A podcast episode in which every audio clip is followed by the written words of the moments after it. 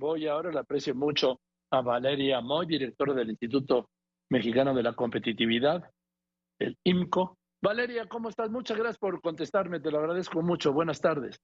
Hola Joaquín, qué gusto estar contigo. Igualmente, pues ¿cómo ves este respingo de la inflación en la primera quincena?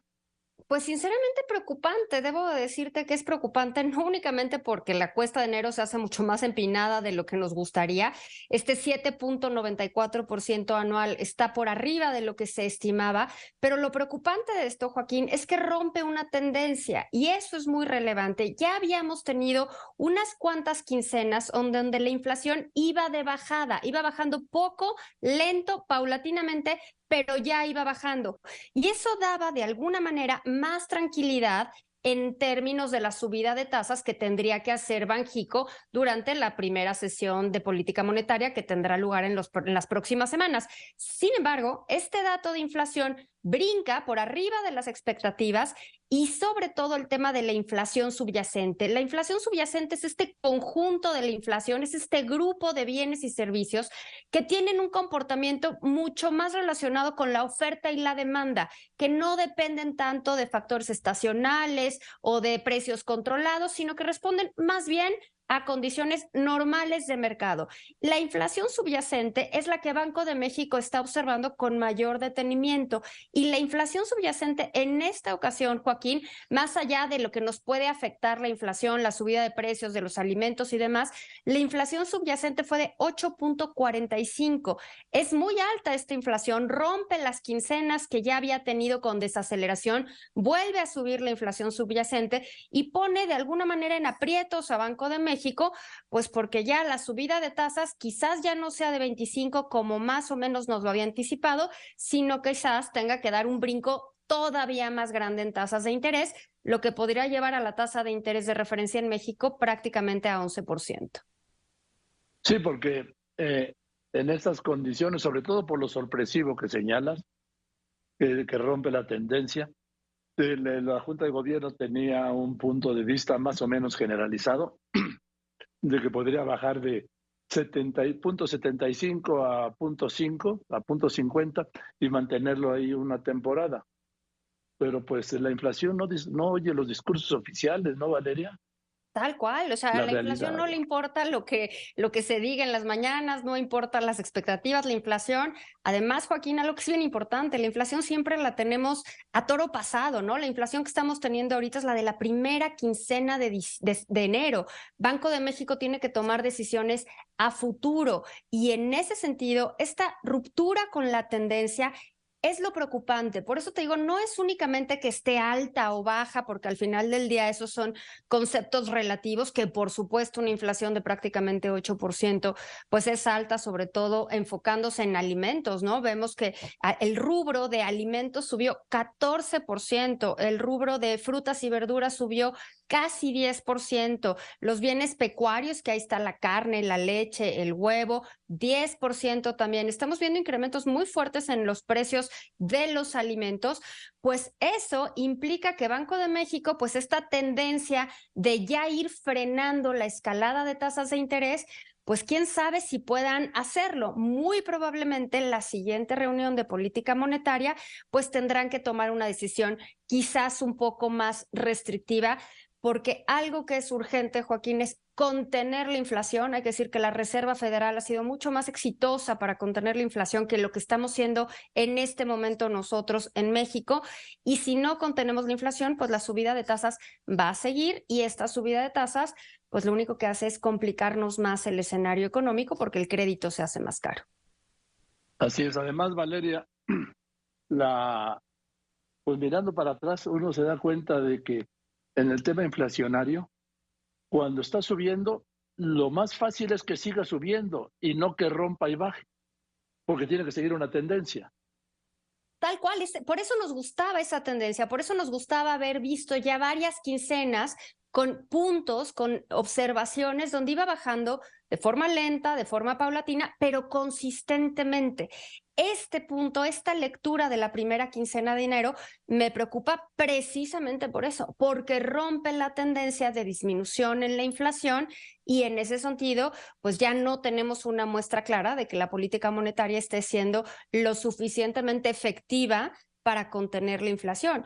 Y luego, Joaquín, si nos vamos a la inflación por decir, pues nos damos cuenta que la inflación, ya sabemos todos que es un impuesto regresivo que le afecta más a los que menos tienen, pero la inflación en este momento, concentrándose en alimentos, le pega significativamente más a la población de menores recursos, que evidentemente dedica una fracción, un porcentaje mayor de su ingreso a consumir alimentos, a consumir bienes alimenticios. Y en ese sentido, la inflación en este momento está siendo, por decirlo de alguna forma, doblemente regresiva, afectando más a los más pobres. Mm, Valeria, me dices que a lo mejor las medidas monetarias del Banco de México no han sido suficientes, pero ¿qué otra medida queda? No, no, no. Son, a lo mejor no han sido lo suficientemente efectivas, pero yo creo que la inflación, Joaquín, es un fenómeno monetario y en ese sentido hay que dejar que Banco de México haga su trabajo. Yo sé que el presidente ha eh, puesto este plan que se llama el Plan para combatir la inflación y la carestía, el, llamado PASIC. pero todos sabemos, Joaquín, que esa es pues básicamente una herramienta narrativa, una herramienta de discurso, porque el PASIC de entrada solo contiene 24 bienes. En segundo lugar, no es un control de precios y eso es una buena noticia, pero de todas maneras no ha tenido eh, ningún impacto sustantivo. la inflación en los bienes que conforman este PASIC cerró el año pasado alrededor de 12%. Entonces no podemos pensar que la inflación que mide los miles y si es literalmente miles de bienes y servicios que consumimos todos los mexicanos, pueda reflejarse en los bienes que conforman el PASIC. Es más, Joaquín, si el PASIC fuera súper, súper, súper exitoso y lograra contener los precios de los bienes de esos que están contenidos en ese grupo, representaría prácticamente el 10% de los bienes que conforman el índice nacional de precios al consumidor. O sea, no tendría un impacto en la inflación en general. Yo creo que la inflación es un fenómeno monetario, tenemos que hacer, dejar que Banco de México haga su trabajo y en ese sentido, pues también nos preocupa esto que está sucediendo. Este repunte sí nos manda una señal de que algo más va a tener que suceder en política monetaria. A ver, la inflación anualizada en México el, en 2022 que cerró en 7.8 En 2022 cerró en 7.8 en Estados Unidos ya estuvo por debajo del 7, estuvo alrededor del 6. Y bueno, este brinco nos preocupa, ¿no? Este brinco que nos sitúa otra vez ya más cercanos al 8, 7.94, y pues nos deja ver que no hemos logrado ya combatir la inflación de la forma en la que nos hubiera gustado. Sí, pues este, eh, la primera quincena tiene una inflación del 7.94 que es superior a la anualizada del 22. Totalmente. Bueno, y lo que tú dices es el tema del bolsillo de los que menos tienen. Y sí, es eso está haciendo que la, que la cuesta de enero, Joaquín, sea mucho más empinada, sobre todo, o sea, olvídate, enero suele ser un mes complicado, pero hay bienes que uno puede elegir, entre comillas, y lo veíamos ahora que tu reportera daba los detalles de lo que bajó de precio, lo que se contuvo, pues evidentemente hay cosas muy estacionales, paquetes de viajes, servicios turísticos, pero la comida, Joaquín, los alimentos, pues de esos no hay manera de sustituirlos, esos no hay manera de evitarlo. Y en ese sentido, pues estamos viendo inflación ahí que no es de 7.94%. Estamos viendo inflación de casi el doble, de 14%, de 10% en algunos bienes como frutas y verduras.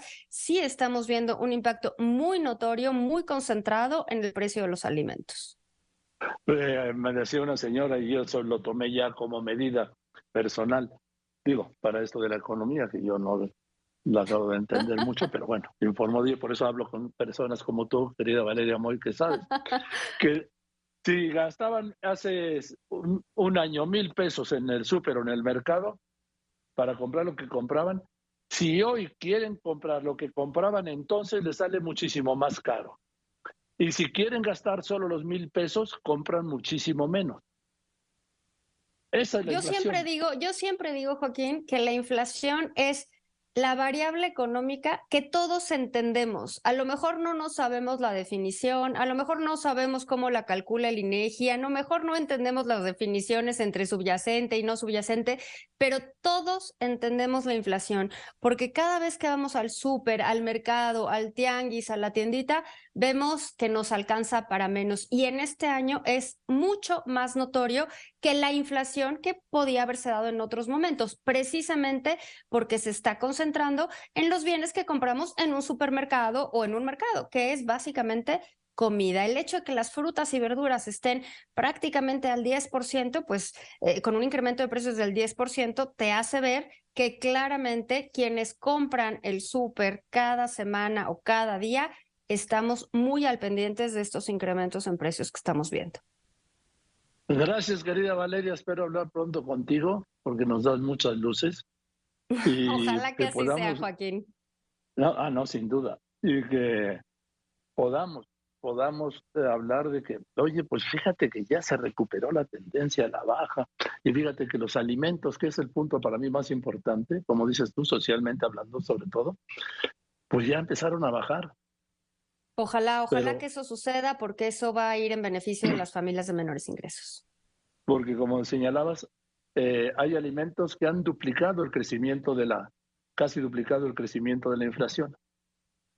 Hay, hay incrementos impresionantes en, en, los precios de algunos bienes específico, específicos, cebolla, chile, o sea, sí hemos visto incrementos que incluso rebasan el 50%. O sea, este 10% que te digo es un 10% general, es un 10% promedio, pero hay bienes específicos que han tenido incrementos de precio mucho, mucho mayores a este 10% y por supuesto que se sienta en el bolsillo de los consumidores. Gracias, querida Valeria. Te mando un abrazo. Feliz año nuevo. Igualmente, Joaquín. Un abrazo. Hasta luego. Este es bien, gran, gran personaje, querida Valeria Moy. Le decía usted, directora del Instituto Mexicano de la Competitividad.